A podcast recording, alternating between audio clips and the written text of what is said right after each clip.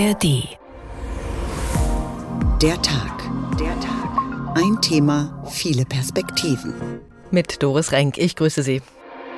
Es ist immer, glaube ich, sehr schwierig, wenn man so viele verschiedene Länder unter einen Hut bekommen muss. Kühlen Kopf bewahren, alle Mann an Bord. Da kann man sehr viel bewegen. Diese Grundidee, dass Nationen, die miteinander reden, eher etwas verändern können, als wenn sie Gewehre und Waffen auf sich richten. Im Mittelpunkt stehen Fragen von Krieg und Frieden. Mich hat überrascht, was für Sprachen dort als Amtssprachen gesprochen wurden. Arabisch, Chinesisch, Englisch, Französisch, Russisch und Spanisch. Freundlich und diplomatisch, manchmal eben auch knapp. Und wenn die Nacht mal wieder zu kurz war, hilft Antje Lehndratze. Kaffee.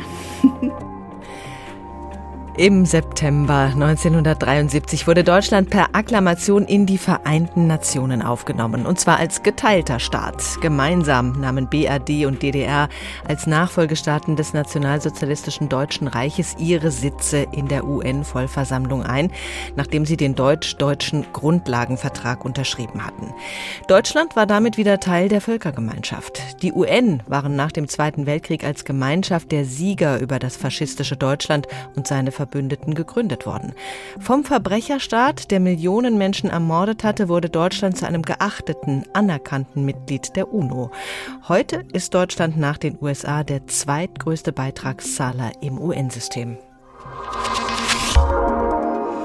Wir guten Deutschland und die UNO, so haben wir diese Tagsendung überschrieben. Den Podcast dieser Sendung finden Sie in der ARD Audiothek.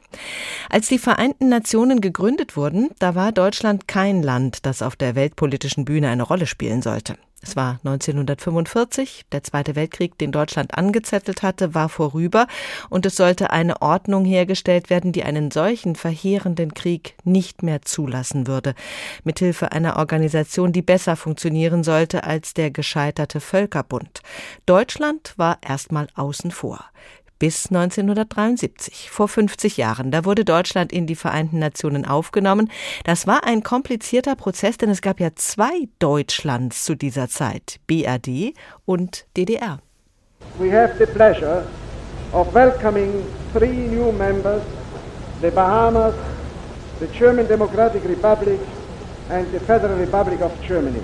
Für alle Welt sichtbar wurde der Beitritt der beiden deutschen Staaten zu den Vereinten Nationen am 19. September 1973 vollzogen, als erstmals beide Nationalflaggen vom UN-Hauptquartier in New York gehisst wurden.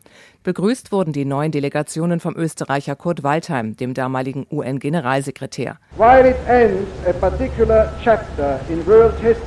Mit diesem Beitritt endet zwar ein bestimmtes Kapitel der Weltgeschichte, aber es wird auch ein neues Kapitel aufgeschlagen. Ein Kapitel, in dem sich diese Nationen im Rahmen der Vereinten Nationen für die Belange der gesamten Menschheit einsetzen werden. Von nun an saßen also zwei deutsche Delegationen in den Seelen der UN, und zwar nebeneinander. Jürgen Saklowski war damals für den Bevölkerungsfonds der Vereinten Nationen in New York tätig. Im Gespräch mit dem ARD-Team erinnert sich der Jurist noch sehr genau an die Zeit. Die lernten sich also kennen. Und die wurden sehr schnell gute Kollegen nach dem Motto, ich gehe jetzt mal einen Kaffee trinken. Wenn da was Wichtiges ist für mich, dann sagen Sie mir das, ja? Alleine hätte wohl keiner der beiden deutschen Staaten der UNO beitreten können. Die DDR hatte dies im Streben nach internationaler Anerkennung ihrer Souveränität 1966 versucht, scheiterte aber im Sicherheitsrat am Veto der Westmächte, also der USA, Frankreichs und des Vereinigten Königreichs. Ein Aufnahmeantrag der BRD wäre wiederum am Veto der Russen gescheitert. Doch für die Bonner Republik war ein Beitritt mehr als 20 Jahre lang politisch überhaupt nicht vorstellbar. Hätte es doch die Anerkennung der DDR und damit auch der deutschen Teilung bedeutet. Auf Grundlage des Petersberger Abkommens mit den Westmächten durfte sich die BRD schon früh in den Hilfsorganisationen der UN engagieren. Recht schnell trat sie der FAO, der WHO und der UNESCO bei. Ihr verlässliches Engagement, nicht zuletzt auch finanziell, brachte ihr bereits 1952 den Status eines ständigen UN-Beobachters ohne Rederecht ein. Für Manuel Fröhlich, Historiker an der Universität Trier, war dies die halbe Miete zum Beitritt. Und das öffnet natürlich aber auch die Möglichkeit, mit allen Delegationen im Gebäude der Vereinten Nationen Kontakt aufzunehmen. Und die Lounges und die Plätze bei den Aufzügen und Fluren sind natürlich politisch gesehen mindestens ebenso relevant wie die offizielle Abgabe einer Stellungnahme in irgendeinem Gremium. Im Jahr des Beitritts 1973 war der erfahrene Diplomat Walter Gehlhoff Chef der deutschen Mission bei den UN. Dass der Beitritt gelang, so urteilt Gehlhoff zwei Jahrzehnte später, sei in erster Linie der Einsicht der Bonner Regierung unter Willy Brandt und Walter Scheel zu verdanken, die seit 1969 im Amt war. In einem Aufsatz für die Deutsche Gesellschaft der Vereinten Nationen schreibt Gehlhoff, diese beiden hätten erkannt, dass die deutsche Wiedervereinigungspolitik in einer Sackgasse steckte und dringend neue Impulse benötigte. Auch der Historiker Manuel Fröhlich betrachtet Brandt und Scheel als Schlüsselfiguren für den UN-Beitritt und erhält nicht zuletzt den Grundlagenvertrag zwischen BRD und DDR von 1972 für entscheidend dass erstmal im Binnenverhältnis zwischen der Bundesrepublik und der DDR viele Rechtsfragen, viele praktische Fragen geklärt waren.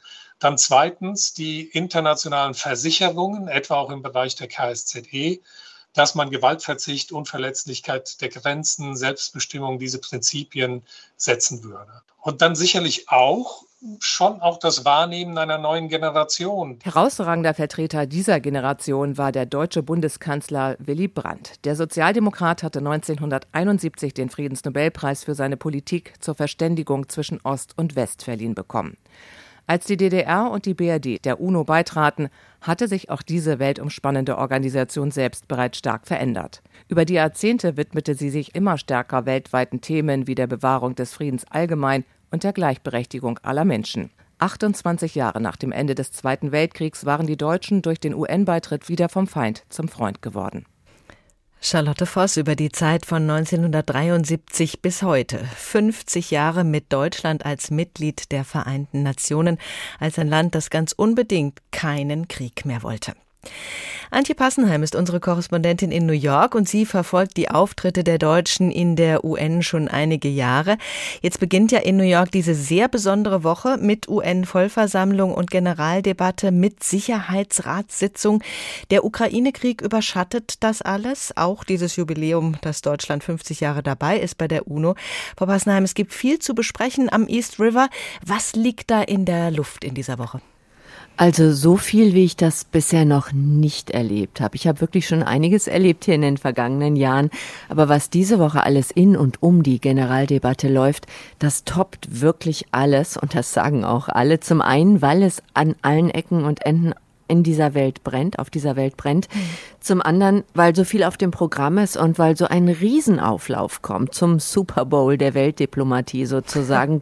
20.000 Menschen und mehr als 140 Staats- und Regierungschefs äh, persönlich. Das Augenmerk wird vor allen Dingen auf Zweien liegen, auf den ukrainischen Präsident Zelensky und den russischen Außenminister Lavrov. Denn erstmals seit Beginn des russischen Angriffskriegs in der Ukraine, Sie haben das gerade erwähnt, wird Zelensky persönlich hier in New York sein, wird morgen in der Generaldebatte sprechen, wird übermorgen aber unter Umständen auch erstmals unter einem Dach in einem Gebäude mit dem russischen Außenminister Lavrov sein, nämlich im Sicherheitsrat. Es kommt nämlich unter Umständen dort zum Showdown der beiden auf einer Sitzung, wenn sie beide im Raum bleiben, wenn sie beide nicht rausgehen, während ja der jeweils andere spricht. Das machen sie ja auch äh, bei solchen Gelegenheiten äh, gerne mal, Lavrov zum Beispiel. Übrigens an der Sitzung nimmt auch äh, Kanzler Scholz, Bundeskanzler Scholz teil. Der ist hier diese Woche außer ihm auch Außenministerin Baerbock, Umweltministerin Lemke, Entwicklungsministerin Svenja Schulze. Also das zeigt wirklich eine große deutsche Präsenz. Denn für die Deutschen gibt's ja, wie wir eben auch gehört haben, äh, vorab ganz schön viel zu feiern. 50 Jahre Deutschland bei den Vereinten Nationen. Da gibt's auch heute Abend ein großes Fest bei den Vereinten Nationen. Ist denn da überhaupt Raum für solche Festlichkeiten, wo wir solche Begegnungen da vor uns haben, wie die zwischen Zelensky und Lavrov, wo die Stimmung so angespannt sein mhm. wird und alle jetzt schon im Vorfeld fiebern, wie mhm. das wohl wird? Genau, das ist die Frage. Aber solche Feste sind ja nicht Feste des Feierns wegen. Solche Feste sind natürlich auch immer Gelegenheiten für Staats- und Regierungschefs, untereinander, miteinander ins Gespräch zu kommen. Und da werden natürlich auch heute Abend ganz viele dabei sein. Es ist auch die Rede davon, dass auch US-Präsident Biden teilnehmen wird. Also das sind Feste, die aber auch der Sache dienen, die der weiteren Verständigung dienen. Insgesamt wird es und solche, solche Events sind einfach wichtig am Rande der Generaldebatte. Insgesamt wird es eben dieses Bestreben auch geben, die Koalition gegen den russischen Angriffskrieg zusammenzuhalten, die das verurteilen in Resolutionen, äh, äh, in, in Voten, in der Generalversammlung immer wieder, dass diese Koalition nicht auseinanderbricht. Es wird am Rande auch darum gehen, das Getreideabkommen, das die Russen ja gekippt haben, das ja dank der, der Vermittlung auch von UN-Generalsekretär Guterres überhaupt zustande gekommen war, auch mit Hilfe der Türkei, dieses Getreideabkommen in irgendeiner Form wiederzubeleben. Und da läuft hinter den Kulissen wahnsinnig viel. Guterres trifft sich mit Zelensky, trifft sich mit, mit Lavrov, ähm, äh, Scholz trifft sich mit Zelensky, alle treffen sich miteinander. Diese Events, die sind das eigentliche, äh, wo etwas bewegt werden kann in dieser Generaldebatte, die ja keine Debatte wirklich ist, sondern die ein einziger Redemarathon ist. Diese Reden vor der UN-Vollversammlung, die sind ja nun auch wichtig, wenn auch die, ähm, die Dinge, die am Rande passieren, auch von großer Bedeutung sind. Das hören wir ja immer wieder. Wie wichtig sind diese Reden auch für das Image eines Landes? Ähm, es kommt ja auch ein bisschen darauf an, in welcher Sprache da gesprochen wird. Äh, in eine Sprache, die möglichst mhm. viele verstehen. Viele machen das dann auch auf Englisch, aber das können ja auch nicht alle. Das können auch nicht alle. Und das ist, das ist äh, bei diesen Reden, da stellen sich immer alle vor, da sitzt die volle Vollversammlung, die sitzen da und die hören alle gebannt zu. Es ist bei den meisten Reden ein, ein äh, mechanischer Moment mit vielen, vielen leeren Plätzen. Das erinnert einen manchmal so an, an wenn, wenn ich den Bundestag mir angucke oder wie es dann leer ist ähm, und wie viele Plätze frei sind. Es gibt natürlich die Highlights, auf die alle gucken. Und das wird äh, morgen auch zur Eröffnung sein, die, der, die Rede von äh, US-Präsident Biden. Und morgen wird ja auch, morgen Abend, das ist nach deutscher Zeit in der Nacht zum Mittwoch, Bundeskanzler Scholz sprechen. Das hat er übrigens ja auch schon im vergangenen Jahr gemacht als Kanzler. Und Scholz spricht auf Englisch, genauso wie auch Außenministerin Baerbock, die ja auch dort schon eine Rede gehalten hat. Mhm. Ähm, Deutschland ist zum Beispiel sehr bemüht zu zeigen, dass es Pfeiler des Multilateralismus ist, dass es offen und modern und divers ist und auch mit Blick darauf, dass es ja so gern auch einen ständigen Sitz irgendwann einmal in einem vielleicht irgendwann reformierten Sicherheit, äh, Sicherheitsrat haben kann. Deutschland hält sich also ähm, mit der englischen Sprache an eine UN-Sprache. Auch das ist ja eben schon gesagt worden. Arabisch, Englisch, Französisch, Russisch, Spanisch mhm. und Chinesisch. China zum Beispiel hat es da wesentlich leichter. Die sprechen einfach in Chin auf Chinesisch.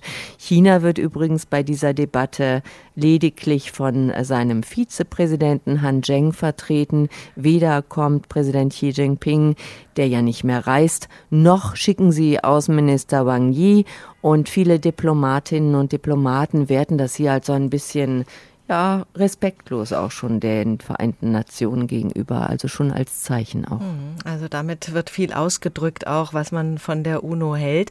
Jetzt ist in dieser Woche auch noch dieser Nachhaltigkeitsgipfel quasi vorgeschaltet. Nachhaltigkeit ist ein ganz großes Thema geworden in der UNO.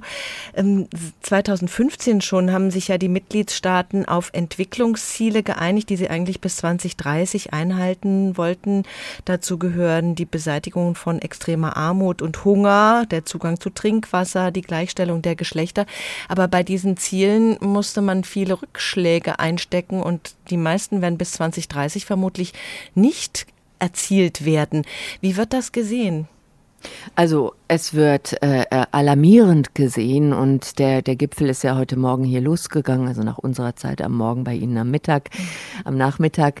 Ähm, äh, das ist alarmierend, weil nämlich zur Halbzeit dieser gesetzten Entwicklungsziele, also nach acht Jahren, lediglich bis zu maximal 15 Prozent dieser gesteckten Marken erreicht worden sind. Und UN-Chef Guterres hat eine flammende Rede zu Beginn dieses Gipfels gehalten, wie übrigens viele andere auch, und hat gesagt, es geht nicht, wir müssen hier einen Rettungsplan verabschieden für diese 17 Ziele. Und das ist, und das ist die gute Nachricht, die gibt's ja auch mal, ähm, die gute Nachricht ist, dass die Weltgemeinschaft bereits zu Beginn dieses Gipfels eine gemeinsame Erklärung verabschiedet hat um diese 17 gesteckten nachhaltigen Entwicklungsziele zu retten.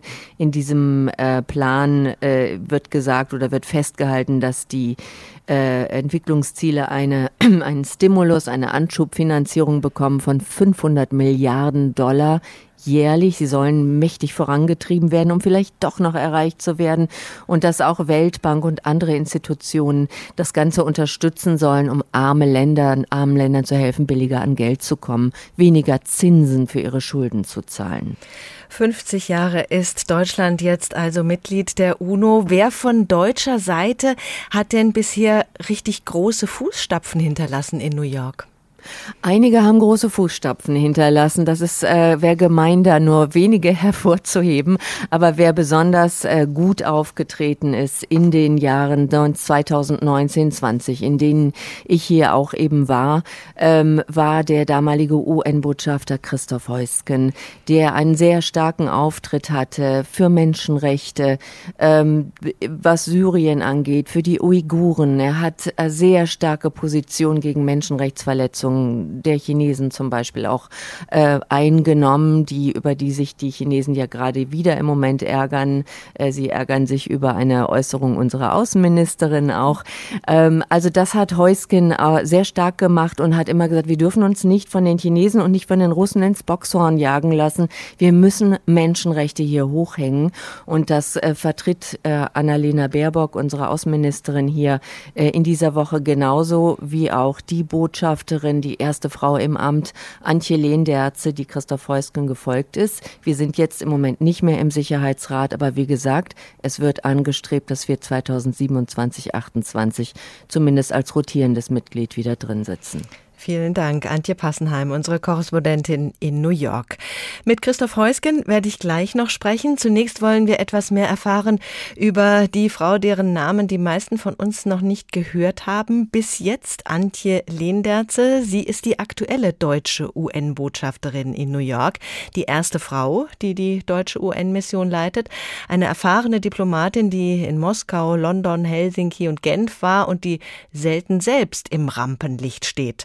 Charlotte Voss stellt sie uns vor und lässt sie auch gleich selbst zu Wort kommen. Mitten rein in die Arbeit. Für uns ist eine Nachricht aus Afrika, eine Nachricht aus Asien, eine Nachricht aus Lateinamerika manchmal sogar wichtiger als das andere, was man äh, mitliest. Die Frau, die das sagt, ist Antje Lehnerze. Sie ist Deutschlands ständige Vertreterin oder auch Botschafterin bei den Vereinten Nationen in New York.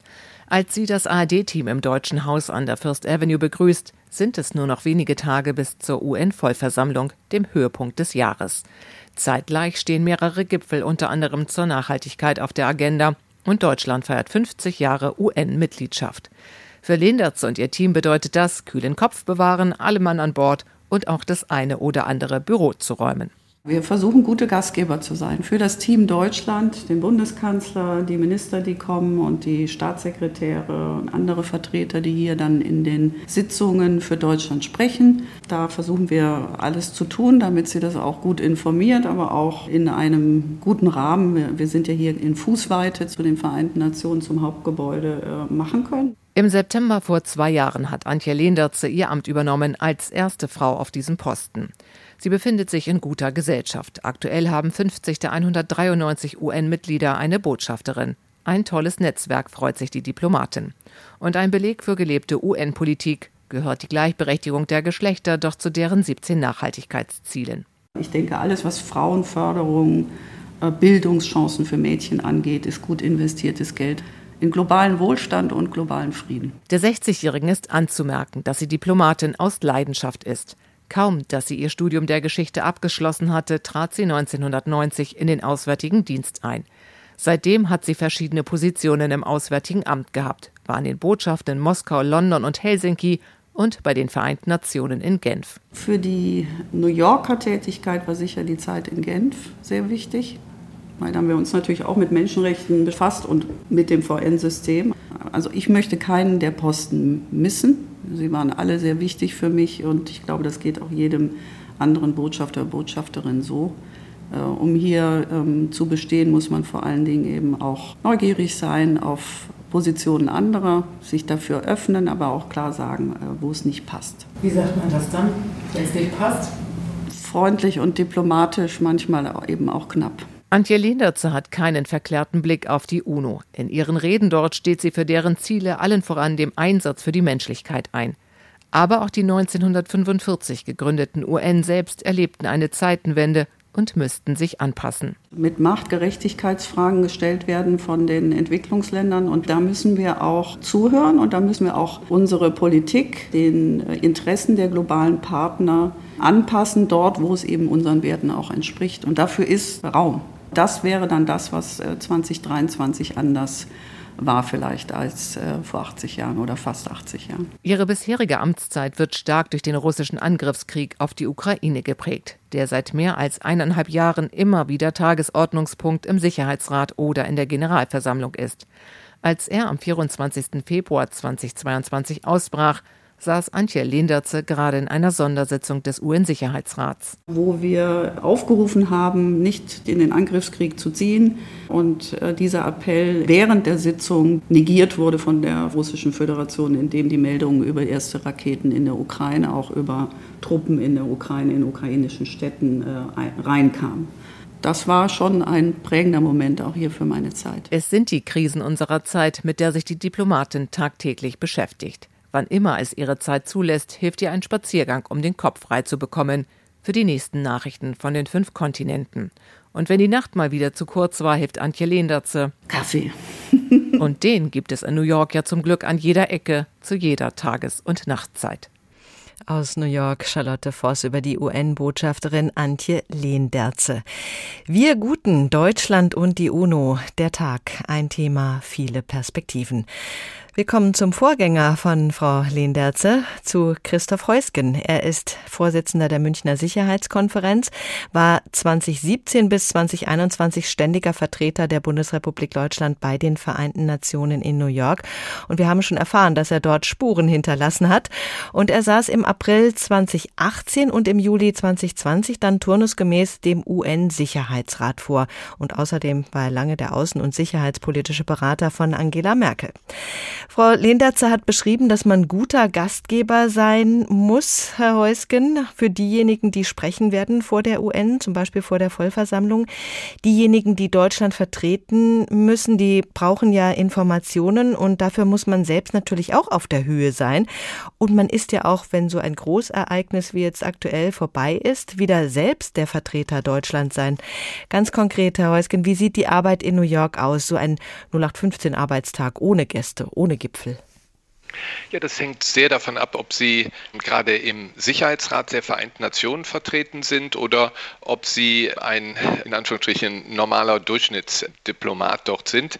Ich hatte das Glück, als ich äh, deutscher Botschafter in New York war, dass wir zwei Jahre davon 2019, 2020 im Sicherheitsrat vertreten war. Das wichtigste Gremium, in der über Fragen der Sicherheit, Verteidigung gesprochen wird, über Fragen von Krieg und Frieden. Und das ist schon ganz spannend und da ist der Tag völlig drauf ausgerichtet. Können Sie sich noch erinnern, wie Ihr erster Tag war bei den Vereinten Nationen? Ich stelle mir vor, dass man da schon mit einer Ehrfurcht in dieses Gebäude reingeht. Natürlich, man kennt ja aus den Medien dieses Gebäude am East River und wenn man dort ähm, zum ersten Mal reingeht, ähm, das ist etwas ganz Besonderes, wobei ich das schon vor meiner Tätigkeit als Begleiter von Angela Merkel häufiger getan habe. Es war dann schon etwas ganz Besonderes, wenn man in diesen schon fast heiligen Saal des Sicherheitsrates geht und wenn man an diesem Tisch dann hinter dem Schild Germany dann Platz nimmt. Das ist was Besonderes. Mit welchen Zielen sind Sie damals gestartet? Ich bin reingegangen mit dem Ziel, dass Deutschland, das der zweitgrößte Geber zum UN-System, viertstärkste Wirtschaftsmacht der Welt, dass wir schon den Anspruch haben, die Dinge auch zu gestalten, nicht nur so ein Mitläufer zu sein im Sicherheitsrat. Da sind ja die fünf Ständigen, das sind diejenigen, die dort maßgeblich die Dinge bestimmen. Aber da müssen sie, und das hatte ich auch als deutscher Botschafter, den Anspruch haben, eigene Duftmarken zu zu setzen. Und ich glaube, das ist uns in diesen zwei Jahren auch gelungen. Was ist das für ein Gefühl, an den Schaltstellen der internationalen Beziehungen zu sitzen?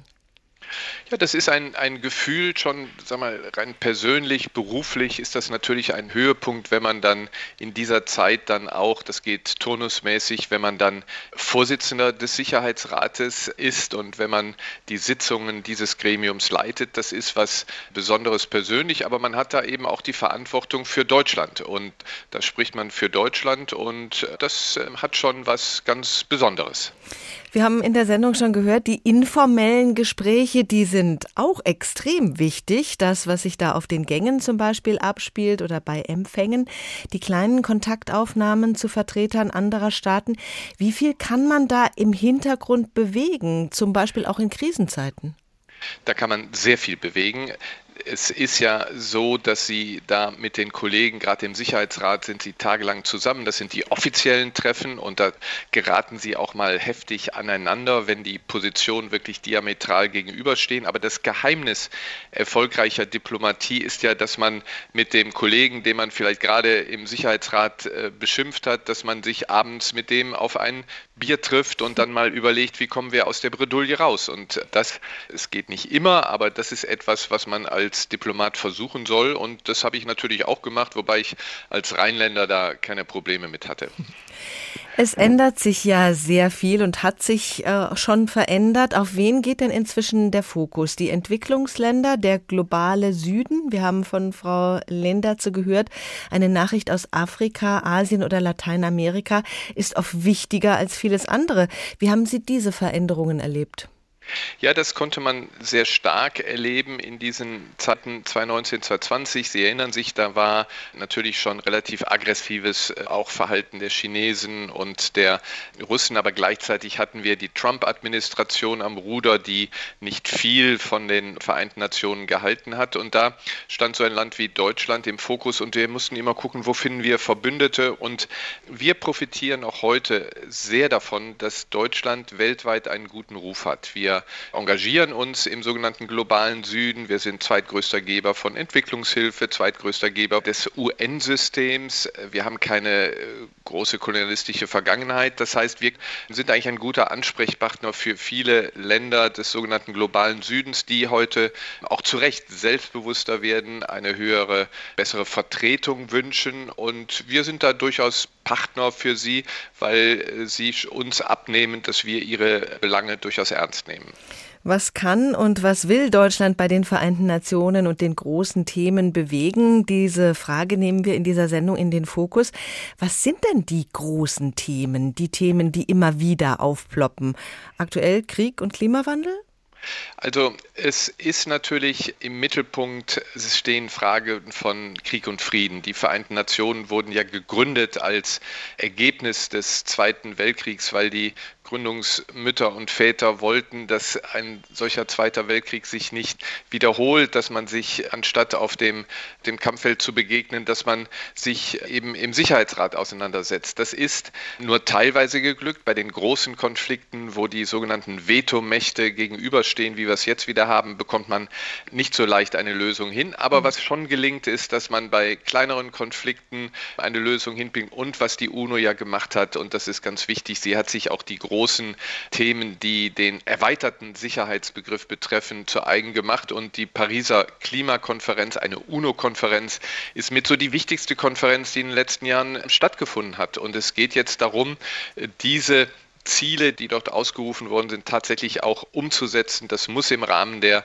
Vereinten Nationen äh, stattfinden. Und während wir hier sprechen, findet ja gerade vor dem Gipfel nochmal ein Gipfel, der, der sich mit den sogenannten nachhaltigen Entwicklungszielen, den SDGs beschäftigt, statt. Und das ist eben sehr wichtig, dass das in einem solchen Gremium wie den Vereinten Nationen geschieht, weil dort eben sämtliche Vertreter aller Kontinente um den Tisch setzen, sodass die Herausforderungen eben von verschiedenen Gesichtspunkten her betrachtet werden können.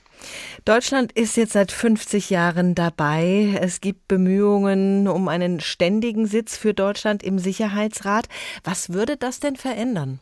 Ja, es gibt diese Bemühungen schon seit vielen Zeiten. Sie müssen wissen, dass die Zusammensetzung des Sicherheitsrates seit den 60er Jahren nicht mehr verändert wurde und heute nicht den tatsächlichen Gegebenheiten auf der Welt entspricht.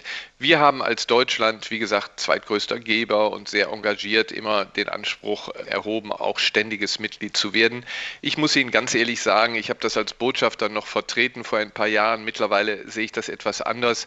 Die demografischen und wirtschaftlichen Entwicklungen weltweit sind so, dass es nicht mehr gerechtfertigt ist, dass bei diesen ständigen Mitgliedern, wo wir ja schon zwei Europäer haben mit Frankreich und Großbritannien, mhm. mit Deutschland noch ein drittes haben, während ein ganzer Kontinent wie Afrika dort nicht ständig vertreten ist, in Lateinamerika nicht vertreten. Also ich glaube, wir müssen da realistisch sein. Wir müssen uns einsetzen für eine Reform des Sicherheitsrates.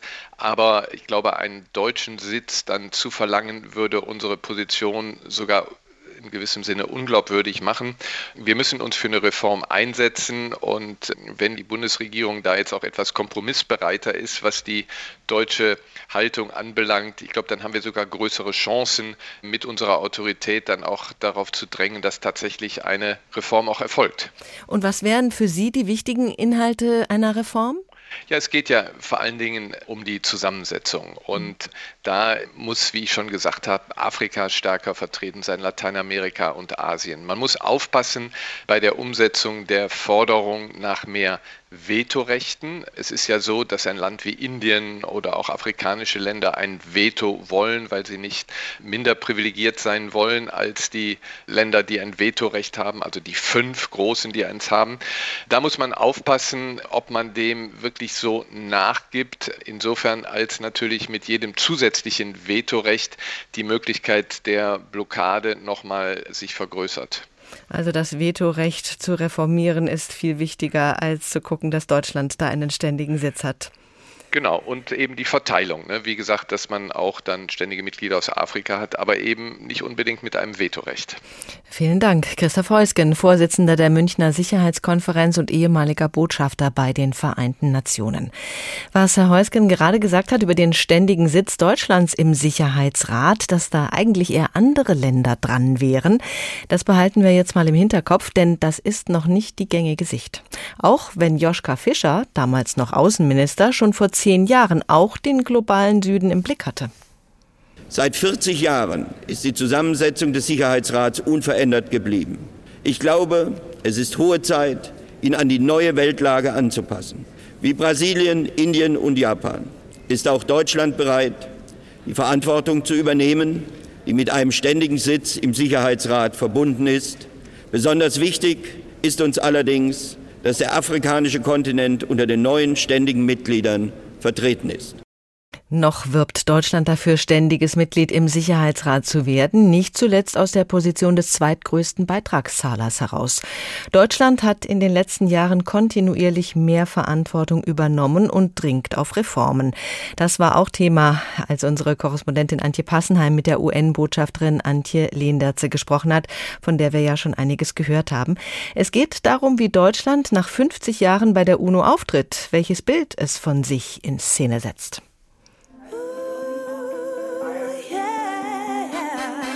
So klingt Deutschland bei den Vereinten Nationen heute in einem selbstproduzierten Musikvideo. Modern, divers und offen. Das Image, das Berlins UN-Vertretung bei den anderen Mitgliedstaaten hinterlassen will. 50 Jahre nachdem der Feind von einst unter Applaus in der Generalversammlung in ihre Riege aufgenommen worden ist. Y a la República Federal de Alemania, miembros de las Naciones die Kraft der Stimmen. Gerade aufgrund seiner Geschichte setzt Deutschland auf internationale Diplomatie. Die bisherigen 50 Jahre bei den UN wertet Botschafterin Antje Lehnderze als Erfolgsgeschichte. Wir haben in den Vereinten Nationen einen Ruf, der sehr gut ist und wir werden als Pfeiler des Multilateralismus wertgeschätzt. Friedensmaßnahmen wie auch Menschenrechte stehen ganz oben auf der Agenda der Deutschen.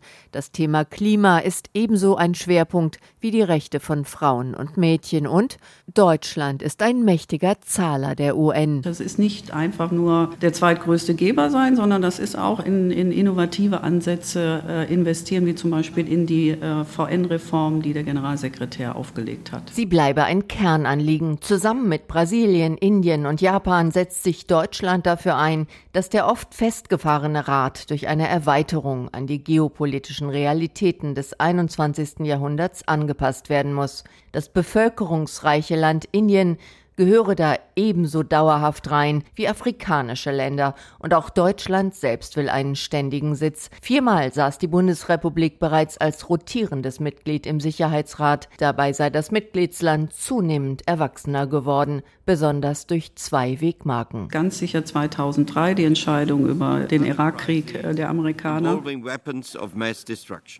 Mr. Secretary General, ladies and gentlemen, all possible options for resolving the Iraq crisis by peaceful means must be thoroughly explored. Als es um die Frage ging, ob der Sicherheitsrat ein Mandat für eine US-Intervention erteilen sollte und sich Außenminister Joschka Fischer dagegen stellte. An der Seite des ständigen Sicherheitsratsmitglieds Frankreich. Ein Schritt in Richtung größerer Eigenständigkeit. Und wir haben äh, auch bei Libyen uns äh, damals, als es um den Sturz Gaddafis ging, wir haben uns enthalten. Das waren beides Entscheidungen, die wir uns nicht leicht gemacht haben, die wir auf äh, Grundlage unserer Überzeugung getroffen haben und waren natürlich auch Ausnahmen, weil wir da jedenfalls nicht zusammen mit unseren traditionellen Verbündeten gestimmt haben. Deutschland will nicht nur 2027 wieder als rotierendes Mitglied in den Sicherheitsrat gewählt werden, es gebe genügend Gründe für einen ständigen Platz an der Tischrunde, sagt Lehnderze. Wir brauchen uns da auch, glaube ich, nicht zu verstecken. Wir brauchen uns auch nicht kleiner zu machen, als wir sind. Bei der Generaldebatte im vergangenen Jahr hatte Bundeskanzler Scholz die deutsche Bewerbung um einen permanenten Sitz erneuert. Schließlich müsste Deutschland ja auch erst einmal gewählt werden, unterstreicht Botschafterin Lehnderze. Aber ich höre von vielen, dass sie uns das zutrauen und dass sie auch ähm, äh, uns als äh, ständiges Mitglied im Sicherheitsrat, dass sie dem aufgeschlossen gegenüberstehen. Doch die Verhandlungen über eine Reform stagnieren. UN-Beobachter Richard Gowan von der Denkfabrik Crisis Group ist skeptisch. Ich glaube, tief in ihrem Herzen wissen auch viele deutsche Diplomaten, die sich für diese Reform des Sicherheitsrats einsetzen, dass dieses Ziel niemals erreicht werden wird. Die Regeln lauten schlichtweg, dass jede Reform der UN-Charta von zwei Dritteln der Mitglieder des Sicherheitsrats und auch von den ständigen Mitgliedern China und Russland unterstützt werden muss. Es sei schwer vorstellbar, dass Moskau in dieser unglaublich angespannten Phase in Europa einem ständigen Sitz für Deutschland zustimmen würde. Und Russland gehört eben zu den ständigen Mitgliedern im Sicherheitsrat mit Vetorecht. Wir guten Deutschland und die UNO, der Tag, ein Thema, viele Perspektiven. Manchmal ist es ja geradezu zum Verzweifeln. Die UN müssen reformiert werden, schon lange, denn der Sicherheitsrat blockiert sich auch regelmäßig selbst. Das ist das Problem mit dem Vetorecht. Darüber spreche ich mit Michael Zürn, er ist Direktor der Forschungsabteilung Global Governance des Wissenschaftszentrums Berlin. Hallo, Herr Zürn.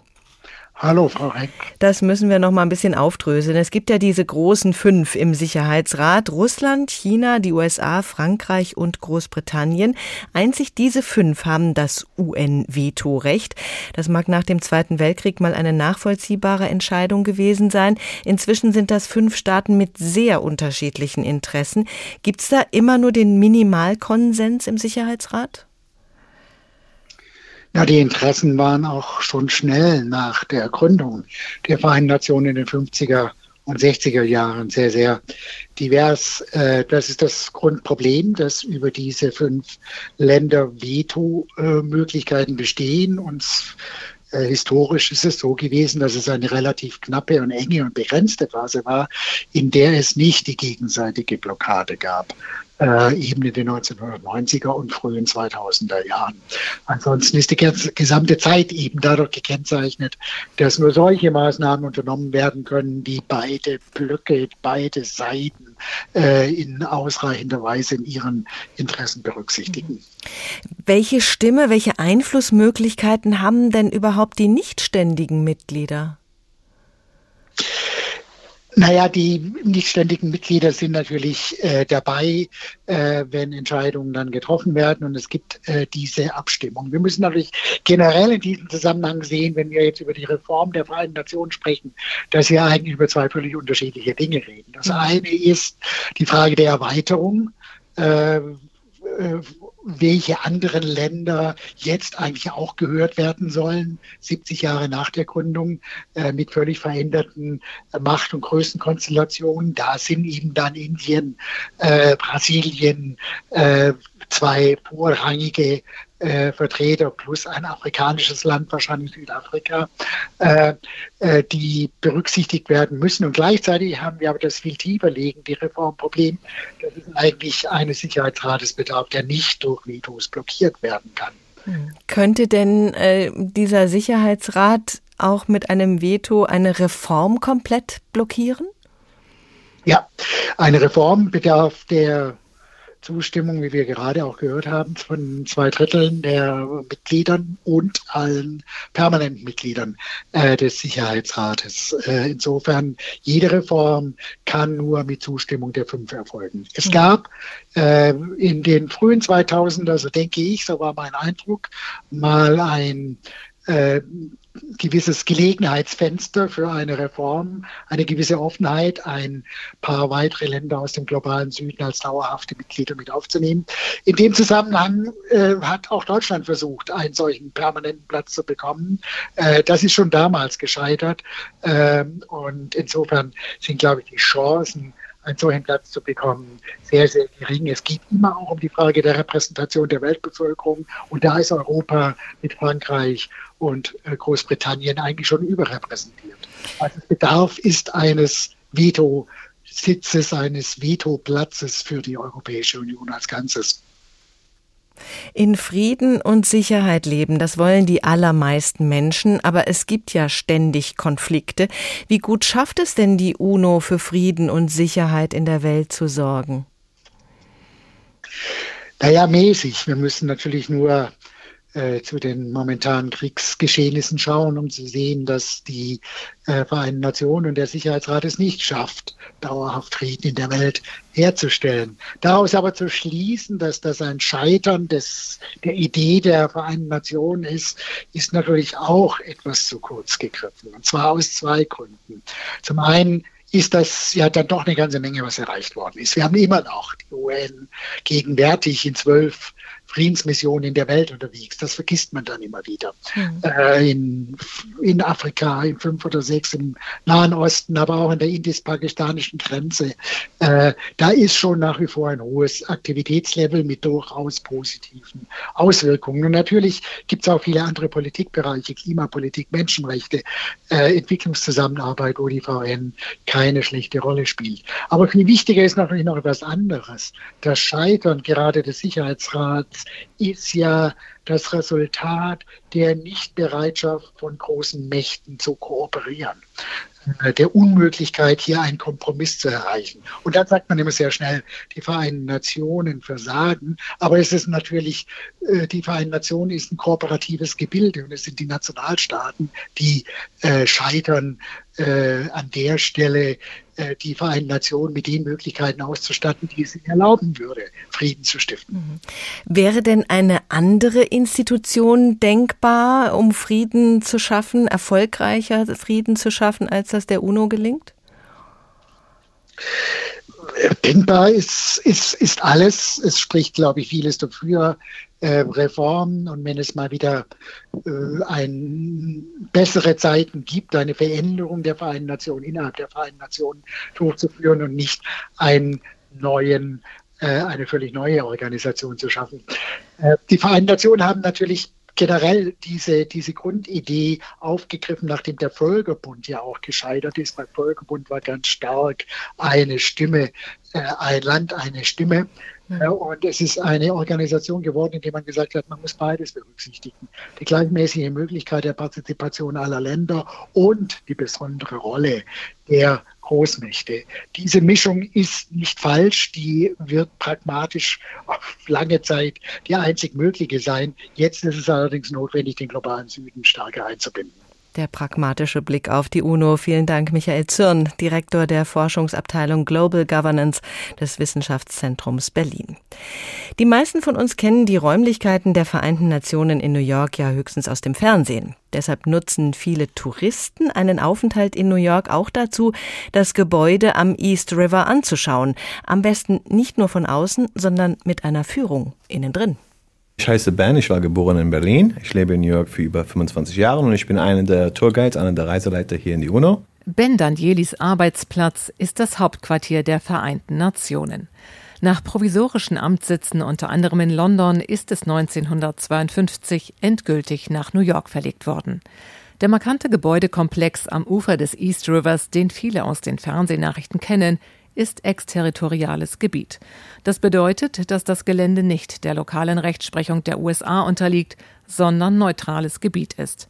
Zu den wichtigsten UN-Gebäuden dort gehören die Generalversammlung, das Konferenzgebäude sowie das bekannte Hochhaus mit seiner grün schimmernden Glasfassade. Es beherbergt das UN-Sekretariat, das seit 2017 vom Portugiesen Antonio Guterres geleitet wird. Täglich zieht es rund 800 Besucher zum UN-Hauptquartier. Viele von ihnen kommen aus Deutschland. Im August 2023 gehörte auch Familie Schwarzberger aus Erding in Bayern zu den Besuchern. Mal gucken, wenn wir was im Fernsehen sehen, wie es überhaupt wirklich aussieht. Ist natürlich noch alles größer. Wie viele Personen dort sitzen können, das war schon sehr beeindruckend. Ich fand die ähm, Säle gut. Weil ihre elfjährige Tochter in der Schule ein Referat über Kinderrechte halten sollte, kamen die Eltern auf die Idee, mit ihren Kindern die Vereinten Nationen zu besuchen. Das ARD-Team darf ihre Tour allerdings nur ohne Mikrofon begleiten, weshalb alle Gespräche mit ihnen anschließend auf der Straße stattfinden mussten. Wenn eine Touristengruppe auf den grünen Sesseln der Besucherränge in den großen Sälen sitzt, erzählen die Tourguides von der Entstehung der UN, erklären ihre Themen, Regeln und Abläufe. Dazu gehört auch, wie sich denn die Vertreter der 193 Mitgliedstaaten überhaupt untereinander verständigen, was vor allem Nadine Schwarzberger fasziniert. Mich hat überrascht, was für Sprachen dort als Amtssprachen gesprochen wurden.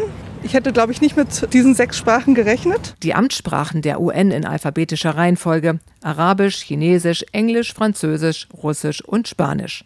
Vier sind Nationalsprachen von sogenannten ständigen Mitgliedern des Sicherheitsrates. Die anderen beiden werden weltweit von besonders vielen Menschen gesprochen. Ben bietet Touren auf Hebräisch, Englisch und Deutsch an. Die deutschsprachigen Führungen seien immer speziell, erzählt er. Pro Woche gäbe es zwei bis drei davon. Diese seien immer schnell ausgebucht und die deutschsprachigen Gäste wüssten immer so viel. Die wissen, was passiert hier, was nicht passiert hier in die UNO. Und was ich finde mit den deutschen Besuchern, die sind ganz interessant vor das Thema Sicherheitsrat. Auch der Saal, in dem das mächtigste UN-Gremium tagt, der Sicherheitsrat, ist für Besucher zugänglich. In seiner Mitte steht ein großer runder Plenartisch aus dunklem Holz. Die Besucher erfahren, dass die Wahrung des Friedens die zentrale Aufgabe des Gremiums sei und dessen Beschlüsse völkerrechtlich bindend seien. Der UN-Sicherheitsrat ist mit nur 15 Mitgliedern zugleich aber auch ein sehr kleiner Zirkel. Neben zehn temporären gibt es mit den USA, Russland, dem Vereinigten Königreich, Frankreich und China fünf sogenannte ständige Mitglieder. Diese haben jeweils ein Vetorecht, womit Beschlüsse des Sicherheitsrats blockiert werden können. Seit Jahrzehnten fordern viele Länder, darunter auch Deutschland, eine Reform dieses Prozederes. André Schwarzberger aus Erding und Tobias Ernzerhoff aus Trier sind in puncto Sicherheitsrat zwiegespalten. Es ist immer, glaube ich, sehr schwierig, wenn man so viele verschiedene Länder unter einen Hut bekommen muss und keiner existiert, der sagt, äh, in diese Richtung geht's, wenn es sozusagen keinen Chef gibt. Klar, man merkt natürlich, dass Länder wie die USA das so dominieren oder die westlichen Länder das dominieren und das hauptsächlich auch das Spiel von den Interessen da gespielt wird. Auf ihrer Tour durch Flure und Seele gibt es für die Gäste viel zu entdecken. Auf unzähligen Stellwänden veranschaulichen überdimensional große Fotos die Themen unserer Zeit, wie Kriege, Klimawandel oder Wasserknappheit. Auch die Schwarzbergers halten immer wieder auf ihrem Rundgang an und machen Fotos. Ihnen ist aber noch etwas ganz anderes positiv aufgefallen. Ja, dass viele schöne Kunstwerke in der UN ausgestellt sind. Das Mosaikkunstwerk fand ich am besten. Almas Lieblingsmosaik heißt The Golden Rule. Es hängt im Gebäude der UN-Generalversammlung und zeigt Menschen verschiedener Ethnien. Seine goldfarbene Inschrift entspricht der Leitidee der UN, alle Menschen gleich zu behandeln, wie die elfjährige Schülerin aus Bayern erklärt. Also nicht einer mit einer dunklen Hautfarbe anders als bei einer hellen Hautfarbe. Für Familie Schwarzberger und alle anderen Besucher waren es intensive und kompakte 60 Minuten. Und bei aller Kritik sind sie doch froh, dass es die Vereinten Nationen gibt und dass Deutschland seit nunmehr 50 Jahren dazugehört. Charlotte Voss über Kunst inklusive auf dem exterritorialen Gebiet der UN. Touristen lassen sich also bei einem Besuch in New York auch gerne durch die Gebäude der Vereinten Nationen am East River führen. Was die meisten Menschen nicht wissen, es gibt auch ganz viele UN-Institutionen bei uns in Deutschland, in Bonn. Harald Ganz war deutscher Botschafter unter anderem in verschiedenen afrikanischen Ländern und ist inzwischen Berater bei der UN-Informationsstelle in Bonn.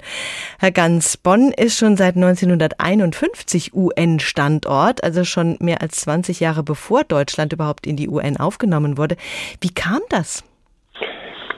Ja, die Organisationen der Vereinten Nationen, die schon vor der deutschen Wiedervereinigung in Bonn ansässig waren. Das waren im Grunde genommen nur kleine Außenstellen von großen UNO-Organisationen, die ihren Hauptsitz woanders haben. Und deswegen sind diese kleineren Büros, die wir immer schon hatten, inzwischen fast alle in Berlin. In Bonn haben wir Organisationen, die sich nicht nur mit Deutschland, sondern weltweit betätigen oder zumindest europaweit. Das heißt, als Beispiel zum Beispiel das Klimasekretariat, was sich ja mit der Bekämpfung des Klimawandels befasst. Und das ist natürlich eine Aufgabe, die weit über Deutschland hinausgeht. Also der heutige UNO-Standort Bonn ist charakterisiert dadurch, dass hier Organisationen sitzen, die weit über Deutschland hinaus aktiv sind.